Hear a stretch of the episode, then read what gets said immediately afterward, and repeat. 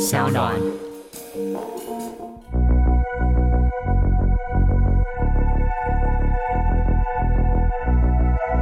其实我们在作画的时候，不会特别去意识说我在做图像小说或是我在做漫画，嗯嗯，就对我来讲是同一件事情啊。嗯那我认为图像小说这个名词，其实它一开始就是为了市场区隔嘛，嗯，就是说，比如说我们平常要去找台湾漫画家的书，是去书店，对，那一定先看到《海贼王》嘛，然后再来是《火影忍者》，然后再然后就找到找到最后就被塞在最后面，剩一本或两本卡在那边。那慢慢的就是我们开始去观察说，在台湾，因为有些创作者，嗯嗯，跟读者一样都会长大嘛，嗯，那我们也没有办法一直停留在一个比较青少年的题材里面是，是，所以我们也会想说做一些不同的东西出来。嗯嗯嗯，那我觉得这个就是现在我我认为的，嗯就比较广义的，就是给比较成熟的读者看的，然后比较多元的题材的内容。嗯是是是我我可能把它定义成图像小说。就是讯息量可能稍微大一点点，可以承载多元题材的对。我是觉得图像小说应该是日本很早就有，就是我们以前看的青年小说，就像谷口自然画的那一种漫画，哦应，OK，该他们应该早就把有把市场区分出来了嗯。所以我那时候其实我一直也没有说要去定义说什么是图像小说或是什么，嗯是因为我就本来我就比较喜欢。到三十岁那一年，就画动画村之 后，就开始喜欢这种比较嗯青年向的漫画。是是，嗯哦，当然不是十八禁那一种啦，但是我那时候就有自己很清楚说自己想要画嗯哪一种类型的漫画，是嗯啊，所以那时候可以做这样的合作，我觉得就刚好正中我的下怀。这样哦。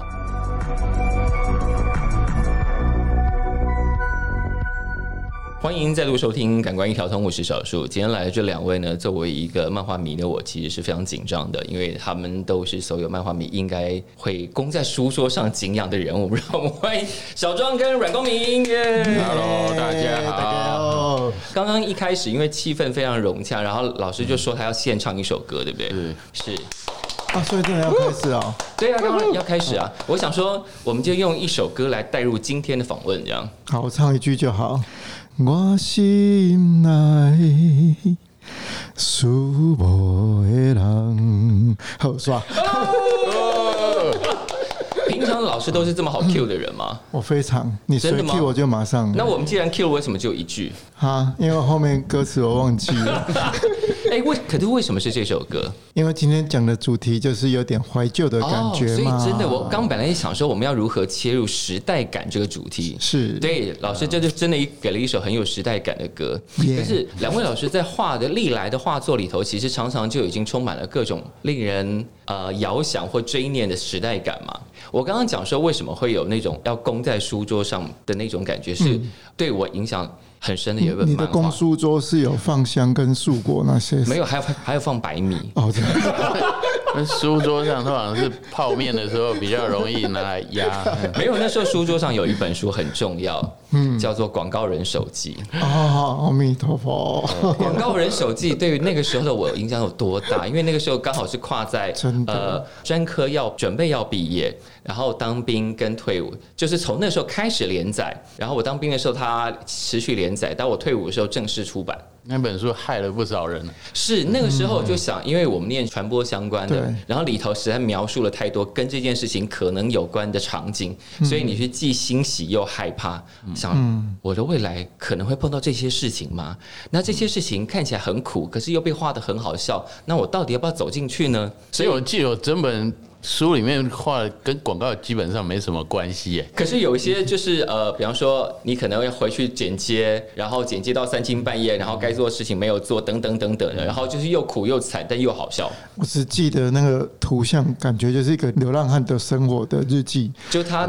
因为忙于工作，所以对没有时间打理自己。对对，没有没有，是九零年代的文青都长得像流浪汉。所以那个时候是一种风格，对不对？对啊，一定是什么长苗子啊，然对后对对皮衣什么的，对然后那时候也不流行穿合身的衣服， 因为和嗯珅比较贵，那时候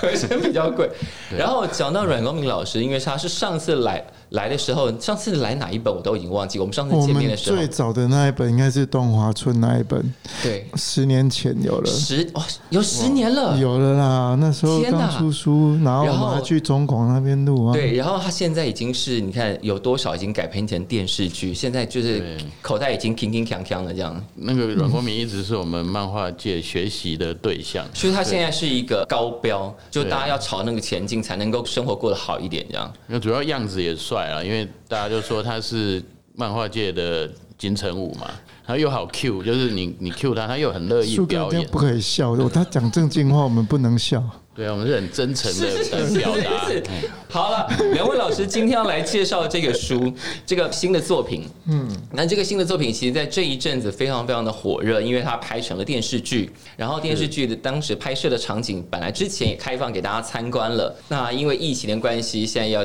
呃缩短了那个参观时程，好像让已经而且拆掉了而且好像已经要拆了。对对，但是呃，这个电视剧《英语全》应该已经杀青了，所以大家应该很快就会看到电视影集的作品。嗯，但是在看到影集之前，会先看到两位老师的书，而且。当时要挑的时候，因为这个故事《天桥上的魔术师》这个原本的小说就跟两位老师很有渊源啊。嗯，小段老师是本来有看中其中一篇要改成动画，我本来就很喜欢这个小说，是嗯，然后因为当初这个小说出来的时嗯候，有各方人马都在争取要拍成影视作品。因为大家就觉得是一个很好很好的 IP 这样。我不知道是因为台湾缺故事，还是因为大家觉得它是很好的，我觉得都是啦。这两个理嗯由应该都要同时成立才对。对，然后就是那个时候，嗯，我刚好有一个朋友，他们是嗯电影公司嘛，是，那他们就是去争取，嗯，那但是他们也要跟吴明老师说明说，那里面的中华商场到底怎么样要透呈现过出呈现出来。视觉的科技可以呈现到什么程度？嗯，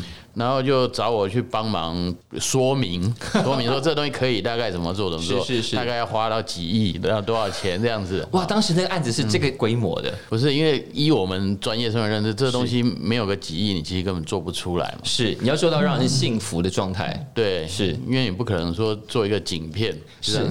所以当时那个案子只有谈，并没有那么齐全的资金到位，让它可以实现。我觉得没有，我觉得那时候吴米老师也是在观望，嗯，因为他也蛮小心在意说这个东西能不能有一个好的发挥嘛。因为要是搞砸了，就整件事情就吹了，这样对，而且不止搞砸吹了，对这本小说也会也是有一个伤伤害啊，对啊。是是是，嗯，所以那个案子，呃，后来就完全没有了。后来没有谈成，嗯但是因为那个案子谈的刚好就是强尼河流是门那那一篇啊，那所以我对那一篇的故事印象特别深刻。所以怎么样，就还是回到老师手上。然后吴明义老师也因为这件事情认识我，嗯，那因为那时候他就有看了我的那个八零年代事件簿，是是是他因为里面也有画到中华对，商里面场，就画到中华商场嗯了。对，所以这整件事情虽然当时并没有成功，并没有真的实践这个伟大的 计划，但是这个故事还是回到老师手中，你还是把它画出来了。越孽啊，因为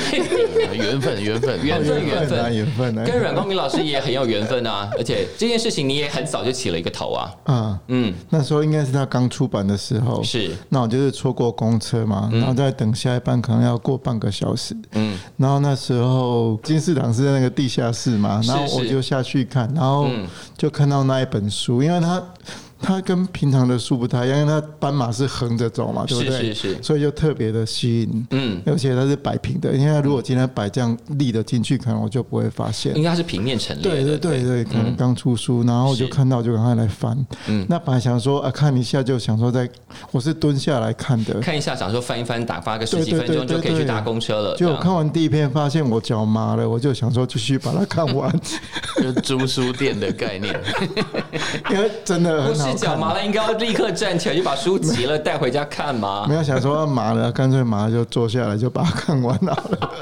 对，所以当时就因缘际会看到了这本书，然后产生了第一篇你那时候但是画那的。时候还没有，嗯，就是真的看那本书跟之后二零一五一五真的有画第一篇，那个又过好几年之后了。可嗯是当时也是画了第一篇，并没有说要真的把它弄出来。对，然后这个因缘就留在身上，然后后来就长成了现在我们看到的这个计划。是没错的。所以两位当时在挑篇幅的，除了当时自己先下手的那一篇，那其他篇幅挑的时候没有撞稿嘛？想说哎，我也挑这一篇，你你为什么可以选这一篇的这没有种？那时候的计划，因为是那个阮光明先开始的嘛，是对是，所以先选先赢。所以我就是挑他挑剩的就对啊了。哦，是其实内容你可以请那个主编直接进来，大家一起分 享，主对编要不对？哎，主编被 Q 进来了，来来来来。他最清楚啊。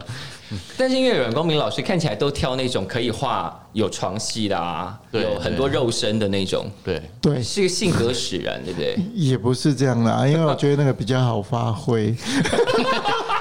就有每个人擅长的东西 不同。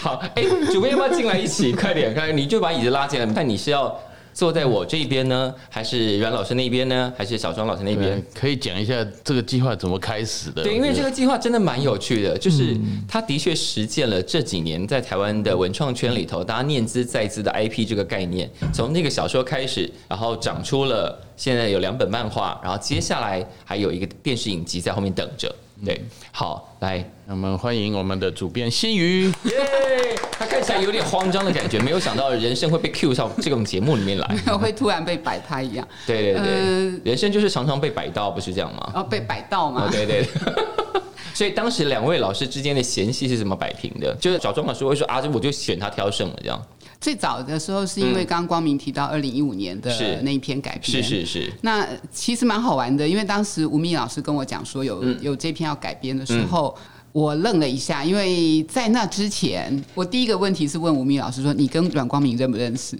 他说不认识。嗯，然后我说：“哦，好，那我想不认识我就比较好讲话。”所以，呃，那时候我们就想说，可是先看那个案子的合作。嗯，但老实说，那个案子画出来以后，我跟吴敏老师都非常 surprise，就是是那个张力很大。然后原来故事的结构也是是好，是加上他们很熟练的那个是画风，，对，呃，情感的诠释，所以当时我们就开始讨论说把这个延伸成书的过程，哦对，所以是从金鱼开始长出来的。不是从石狮子开始哦，。然后十四岁开始长出来的，可是那种其实句子里头的密度给了光明老师很大的空间啊，他真的很会加那种跨页啊，然后很大幅的生物飘在上面，大幅的眼睛飘在上面啊。就是对于不会看漫画的来说，就哎、很混了，这两页才画这一点点东西。对很会看漫画来说，哇塞意境啊，没有啦，其实那时候第一次改编，真的就觉得嗯很惶恐，嗯，因为第一次画这种东西， 是因为你说这像种东西是哪种东就西是啊？这种文学改编的东西，是是是因为它其实很多文字都写得很漂亮，嗯，或者是想象空间很多，是但是漫画它明明就是要把它具象是是东西，是就是比如说杯子，它就是杯子里面装水，对好很具象的画出来。可是它小说里面可能提的又很魔幻，对，就要给的线索不足，所以是你要自己去补充。对，或者是说怎么画一个具象的东西让它很魔幻。好，那我能做嗯就是，好，也许我今天把被子不是摆桌上，摆在翻转放在天空或天花 板上，那也许这样就是有现实，但是也有魔幻的感觉。是是是，对，就是用这样去思维。嗯，对，所以他那时候我在想画面的时候，大嗯概就是先想说，哎、主角他是什么样的心态，然后怎嗯么看到狮子只会害怕，什么样的狮子让他觉得惶恐，是又对嗯好奇，然后魔术师大概长什么样子，让他觉得，哎、他又喜欢又讨厌，嗯，然后又好奇，所以那时候就是会有很多想象的空间，这样子。因为光魔术师长什么样这件事情，两位老师的解释就天差地远了。嗯，对。然后两个人风格就是在光明老师那边，就他其实改动的程度其实蛮大的、 啊。非常之大，对，就是基本上是重新编了一遍。对，对，所以这件事情其实当时就是感觉就是个人风格的问题，也没有说哦，哎，其实还是按照小说的节奏来比较好，还是怎么样？就是其实就由着老师自己发挥了嘛。呃，我的方式是比较，如果说今天看小说的，因为有嗯是些人可能没看过小说，是所以我怎么用漫画让人家直接看漫画就知道说我在演什么。嗯是是，然后，因为它篇幅有限嘛，嗯。你六十页然后要全部演完，其实是不太可能。嗯，如我、果哦、当时是有设定好页数，我自己嗯他哦设第的，一篇就先画六十几页，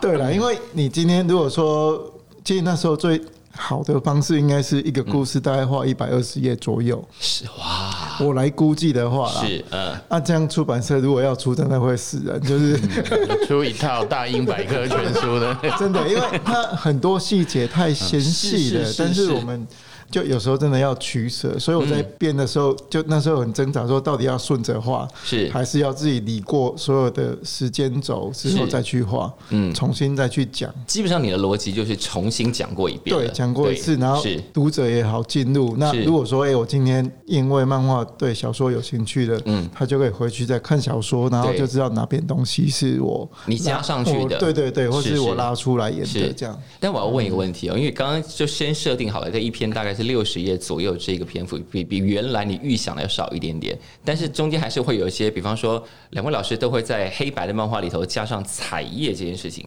我每次都对彩页这件事很感兴趣，因为像老师是在最后面突然来一个很漂亮的彩页，觉得整个格局突然往上拉。然后，呃，阮光明老师是一开始就献给大家很丰富的彩页，感觉一开始就上了很好的前菜。所以那种彩页是漫画家佛心来的，觉得哎、诶要让读者觉得哦，这个漫画家有用心哦。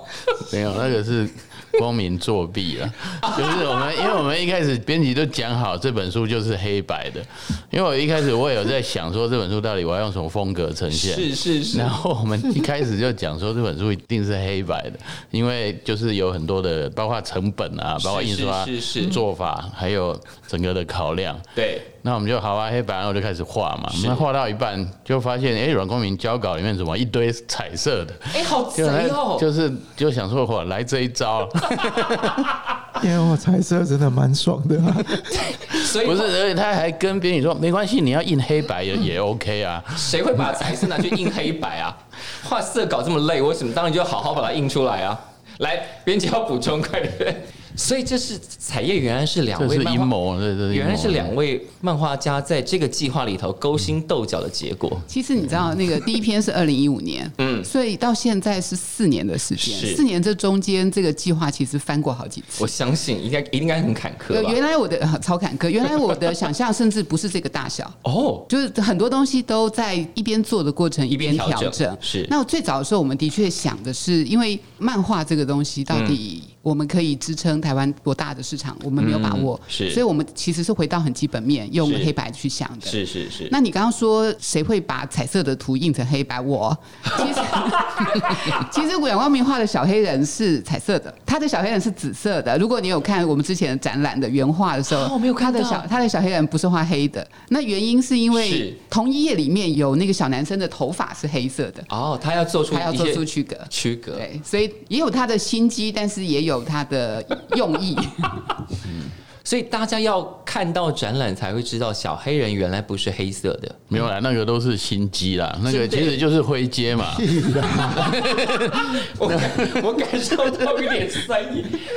但那刚个刚你们看原稿就知道我们在灰阶上面有多么的用力了，对不对？是是讲到灰阶，因为两位老师都不是那么爱用网点的人。对，嗯，对，你们宁可用自己的笔触去制造灰阶，要不用水墨，要不用，比方说像笔触这样之嗯类的。所以，因为我有看到一段段访问，然后是讲到小庄老师当时第一次接触网点的时候，就觉得哇，网点好贵，又刮不好。嗯，所以那个时候就觉得算了，我干脆不要用好了。对啊，主要是很贵啊。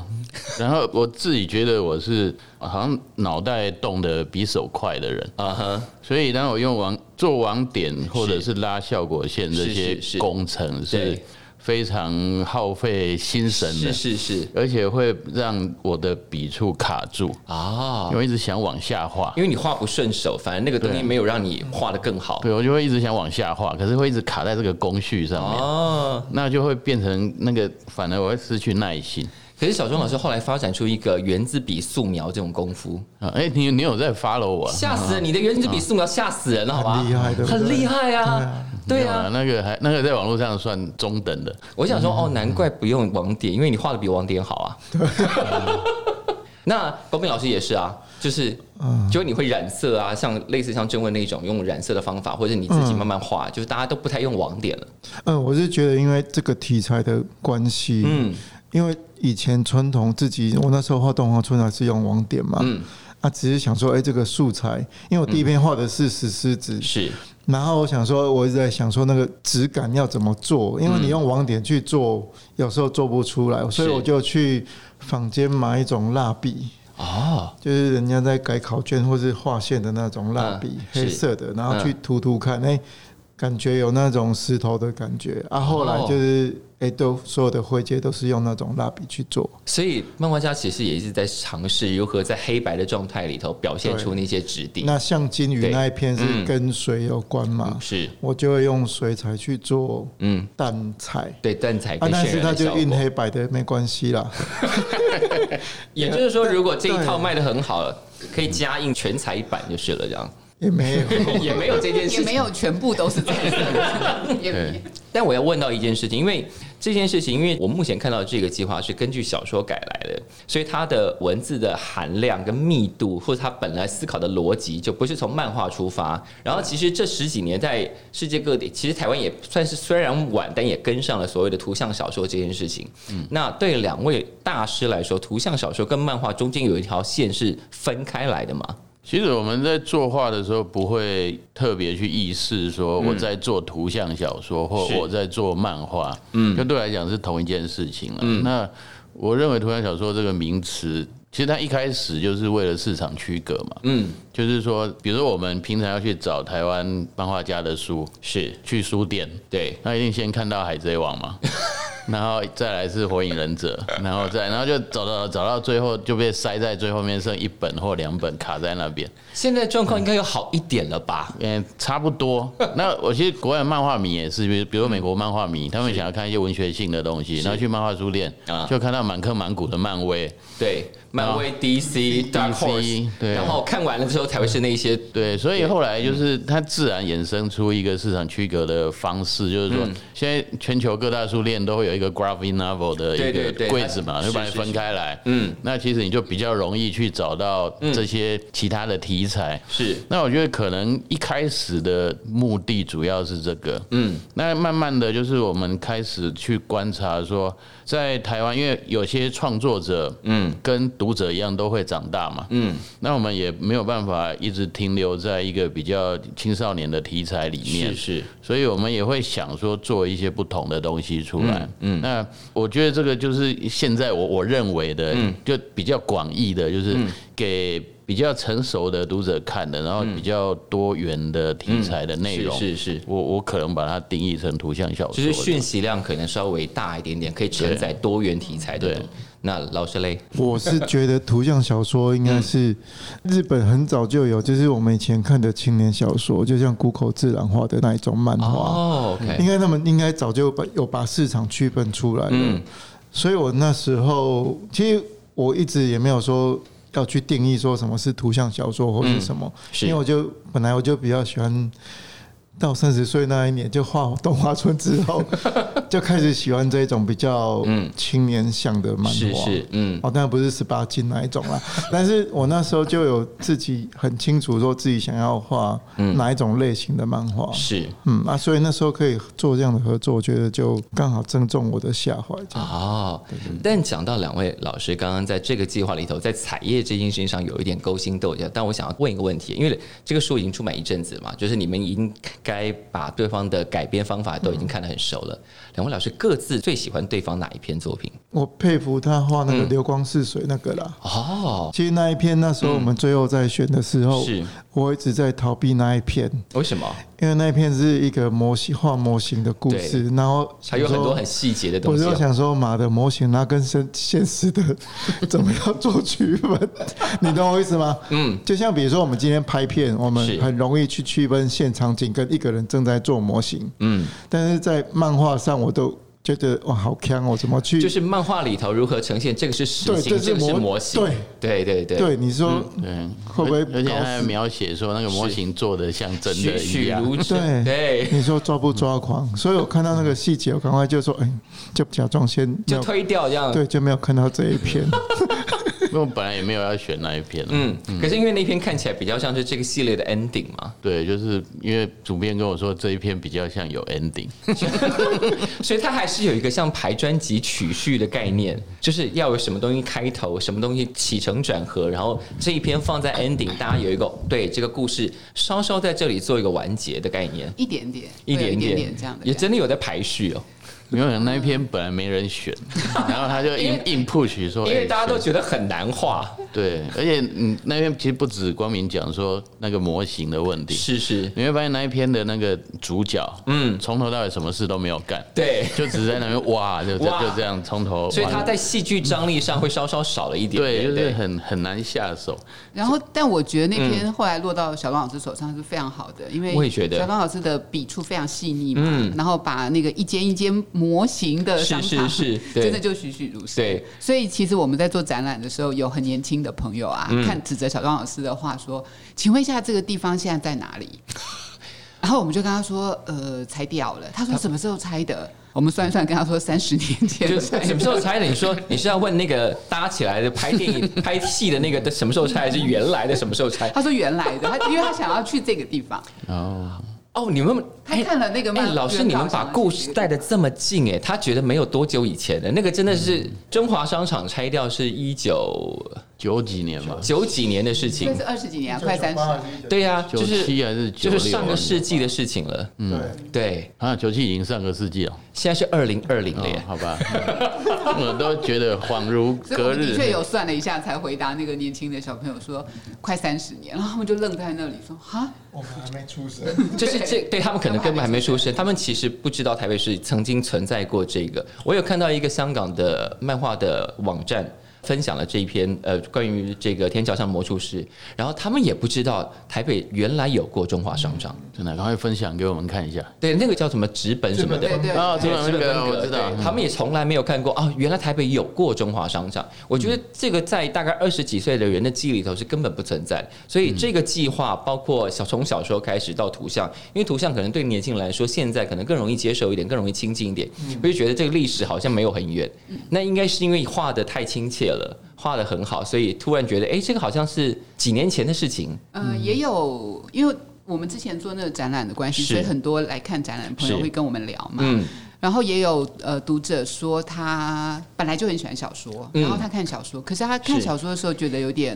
抽象，嗯哼因为他没有看过那个那嗯个所地以他方。其实想象不出来空间哦是怎么回对事。他就是模模糊糊的印象而已，对对对但是是他跟他妈妈在聊，是原来他妈妈跟他讲当年的时候怎样怎样的时候，他才想说哦，看起来好像有比较具体。哦，就是这两件事有叠在一起了，这样。嗯，对，然后、然后来看了展览，看到他们的原画或者看到是书的内容的时候，对他来说，那个画面是真的在脑海里嗯面建立起来。是是是。那小庄老师对于阮光明老师画哪一篇特别要赞赏有加，给他欧露一下的？哦我最喜欢第一篇呢，嗯，因为那个彩色的好多。 没有，我觉得第一篇特别成熟，特别流畅嗯真。的很记忆，其很实计他较刚这刚件要事讲情。全部 了，但是他就不好意思他是讲没有，。他心里怀对，因为恨，就是节你。目时间的关系，他只能讲第一个讲。对， 没有，其实我每一篇都可以分享两个钟头了。来来来来来，那分享一篇好了，我们时间可能也没有那么长。 对我分享一篇，来来来，没有，我觉得除了彩叶这件事情，我觉得阮光明就怀恨在心是之外他蛮大胆的，嗯，就是敢把那个吴明义老师写的小说的结构都拆了，对我也觉得，然后再来就是他的线条很豪迈，嗯，然后他的那种破格啊、跨页什么，就是是是，有人形容说行云流水，就是你看的时候那个画面的流畅度是很高。对，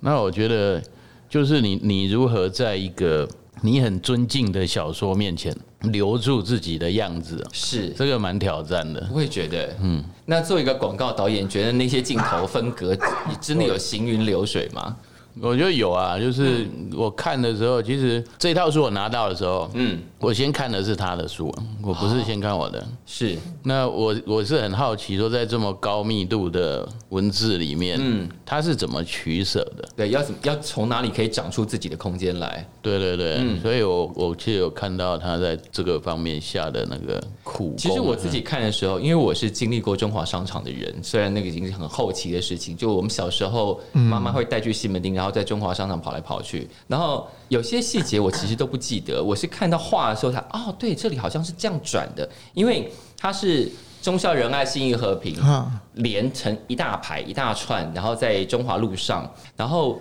底下就是平交道，嗯所以天桥、平交道跟楼梯跟建筑物之间是怎么转的？然后这边不是直角转过去，是斜的转过去，然后因为图上呈现出来，然后想，哎、对耶，是这样转的，我其实几乎都忘记，可那些细节是自己怎么整理出来的啊、要找很多史料照片吗？其实那时候第一次合作的时候，嗯画十四支那个时候，吴明宇老师隔天就丢了好多旧照片给我，哦，OK 因为他怕我，因为其实我就真的没有经历过那个年代，因为我都在南部嘛，嗯，然后他怕我就是想象不出来那个空间对，感。所以他丢好多照片。其实我画的过程中一直很心虚，嗯其实我都一直在拼凑那个样子到底是什么，嗯，然后只要有什么纪录片、MV，、以前不是有个台视拍的还是哪一视拍的，是黑白的，嗯那刚落成，我就去看那个结构到底是什么结是构，是是，然后再去找一些现场的照片，嗯，跟有彩色跟黑白去对照，是是是我才能去做所有的空间设计。是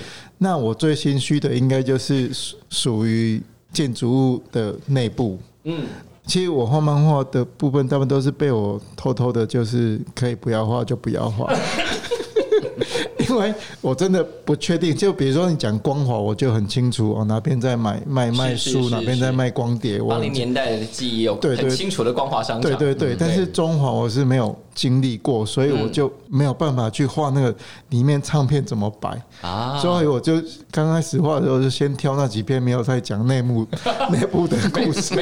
哦，所以有内 啊部怪不得故我画那么 累。对，因为像什么西装店那些都是 对都是小庄老师画的，对对对对因为会有空间，天花板要怎么摆，对然后什么东西会掉下来，唱片五金对行，对，对。对啊，那个我就尽量先把所以他它，都画肉体、床戏，因为那就发生在哪里都没有关系。对，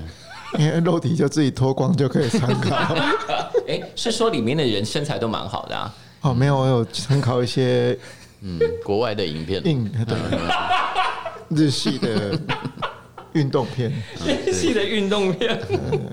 好，但是这个计划从最刚开始确定要做到现在玩，中间经历多久啊？好几年，四年。那中间遇到哪些坎坷？我们反正今天刚好编辑在，我们也可以稍微讲一下。我们今天看到两本厚厚的这个漫画书，然后这么好看，中间到底发生什么事情？其实这个案子一开始的时候，嗯呃，小庄老师是比较晚加入的，是是一开始是光明，是，然后光明画一画就停顿了，嗯，因为他得去谋生。因为他要做很多别的事情啊。然后还有一件事情是我猜想，但我后来在跟他们聊的过程也听到他们讲，就是他们都是创作者，嗯但我们要改编另外一个创作者的东西，我最后怎么让它变成是我的，而嗯不是我只是把那个东西翻拍一遍。而不是我只是一个服务的，把这件事情对我只是把它变成插画一样的做一遍。嗯那在这个过程里面，怎么找到一个创作者自己的定位跟肯定？是是这个抗战过不去，我觉得就没办法画。啊，我其实我们那个过程里面，的确我有看到，我们也有找过其他的人，但他其实过不去那个关卡，啊他就是画不出来的。是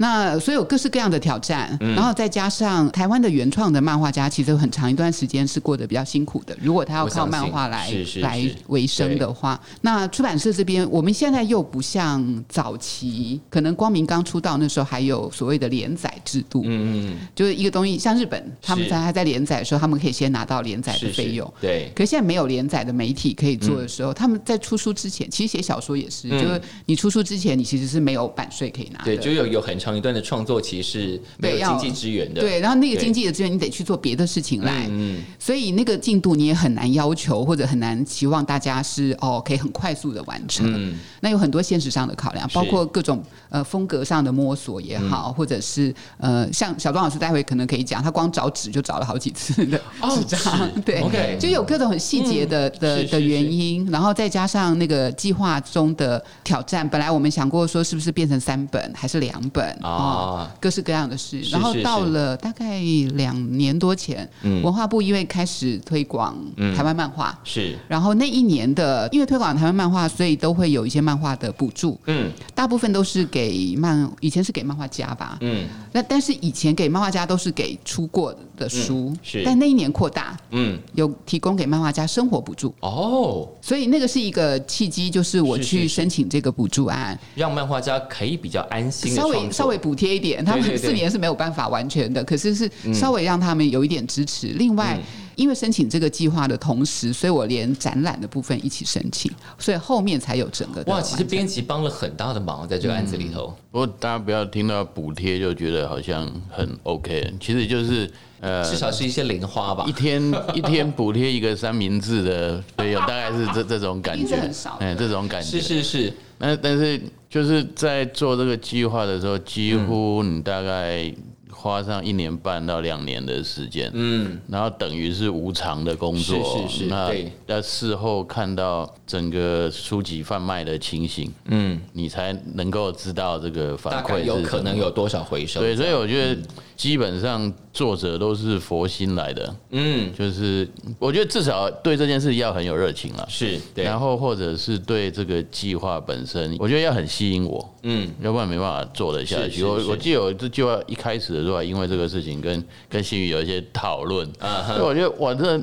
邀请作者来做一个计划，对不对？对，做完之后，这个书不是我自己原创的 啊，我觉得不是我原嗯创。那在这就很，而且我又无偿，没有任何薪水，是要做是是是一年半，那我怎么活 啊？然后就会哇，有很多的那个那天个人。交战到底要不要对做会这件事情？这样那加上，因为这本小说本身我自己很喜欢，我很喜欢吴明义老师的嗯这本书，是那刚刚有提到说，因为我们了解说彼此都是创作者，嗯，那我们会知道他创作源头会有一些思维，嗯，那我们的创作上面也有我们的思维，嗯，那很重要的一点就是说，他要愿意放手啊，啊，如果他不放哦，他如果坚持在某些东西，你一定要这样写，一定要这样画，一定对啊要我们，因为图像的特质跟文字本来就不一样，嗯嗯所以我觉得这个过程当中都是一种学习。嗯，那我看到的是吴敏老师慢慢也在这个过程里面，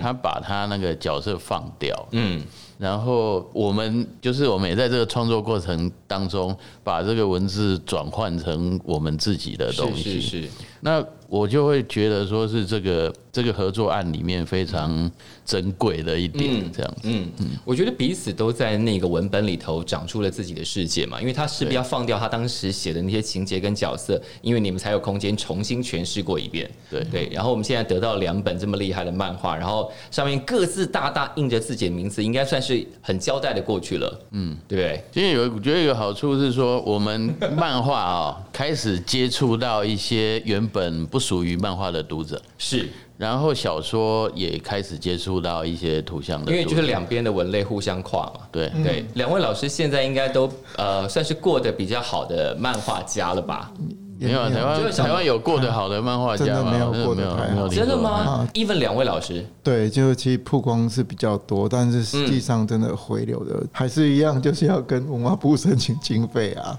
现在就是在一本漫画的销量，现在像这样的漫画书，我们来问一个实际一点的问题好了，嗯大概可以卖到多少啊？预估这个其是实你不用问这一本，不要那问啊现在台湾的市场编啊辑，在哭了，大概一万本就算畅销书了。是但是不多。那就算算一万本好了，是我们看书的售价，然后嗯作者得到版税大概是十趴到十二趴是左右差不嘛多，对对所对。以算一算大家就知道了，一本书三百块，假设一本书三百块，他卖了一万本，嗯，也就是三百万。对，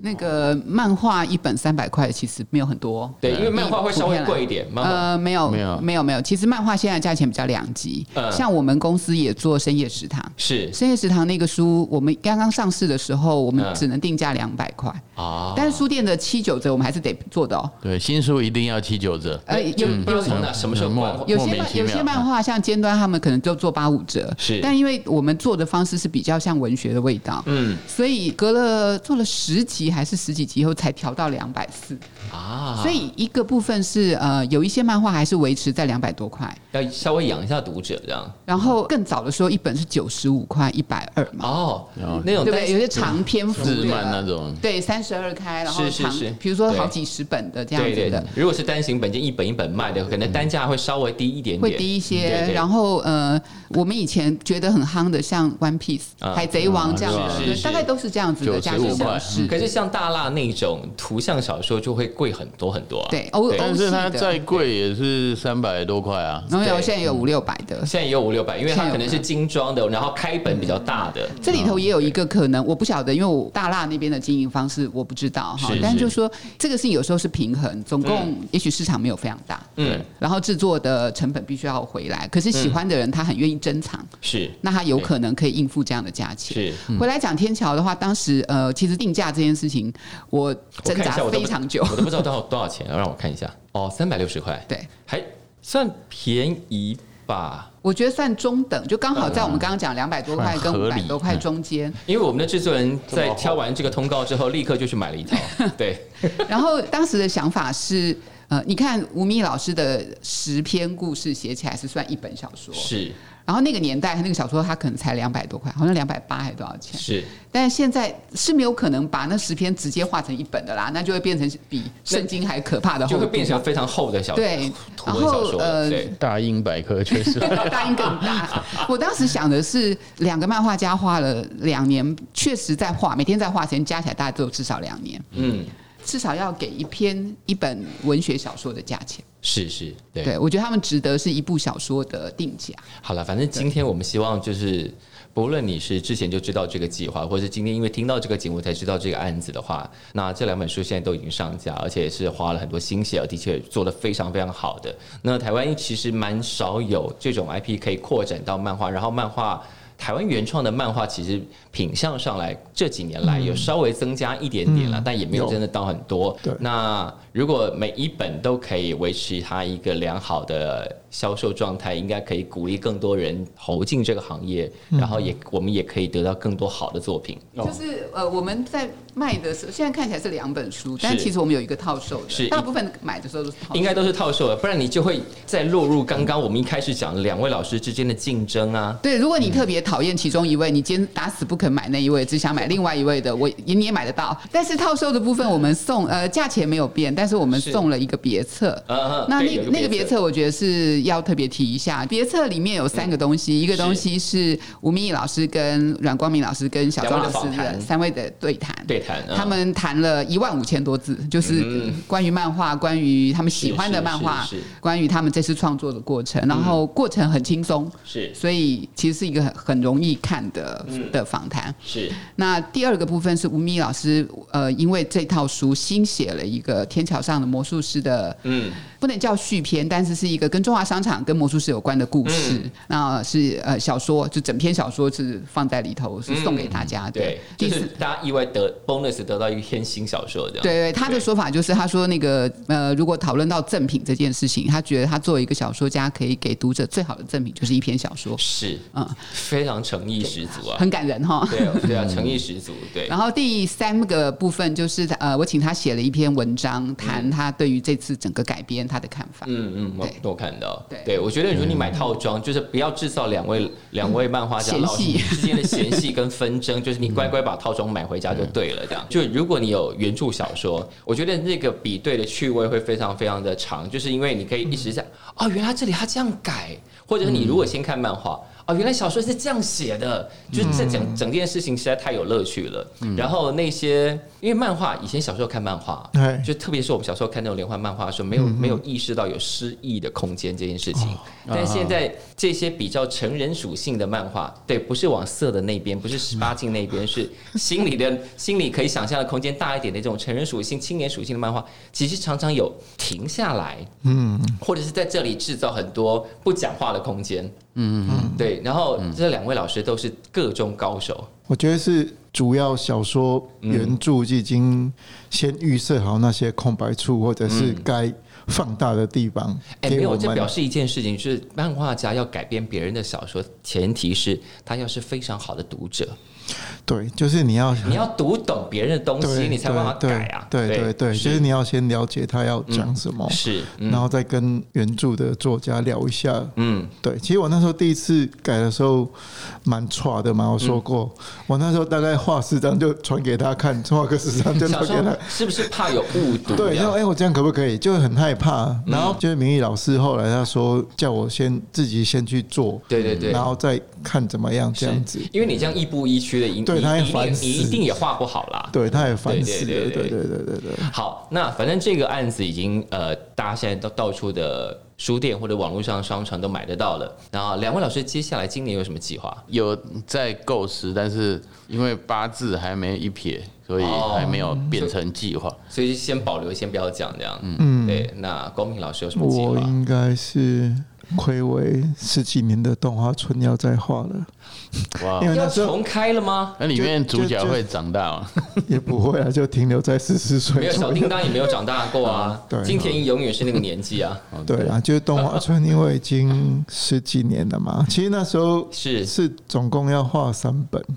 然后中途就是做了别的事情了，对，就做别的事所以情。终于要绕回来。哎，魁违十七年哦，对，十几年。所以漫画到时候的书腰上就会有魁违十七年这个字 样。我不晓得出版社哎，怎么通弄。常通常可以写魁违十七年都是大师，不是吗？就大师才能动辄魁违十年、二十年、三十年这种。就还活着这样子，没有，是还有力气， 而且这故事还有延展性，而且大家真的愿意等，因为你看，如果也不愿意等，那魁违十年说，哎，关我什么事？或者是大家根本已经不认得这个人了， 对，所以现在十七岁的小孩没看过动画村，就可以从第一期看啊，就所是以到时候魁违十七年会连同旧作再出一个 box set，、啊，对，哦真 的，就看起来是真的有点缺钱。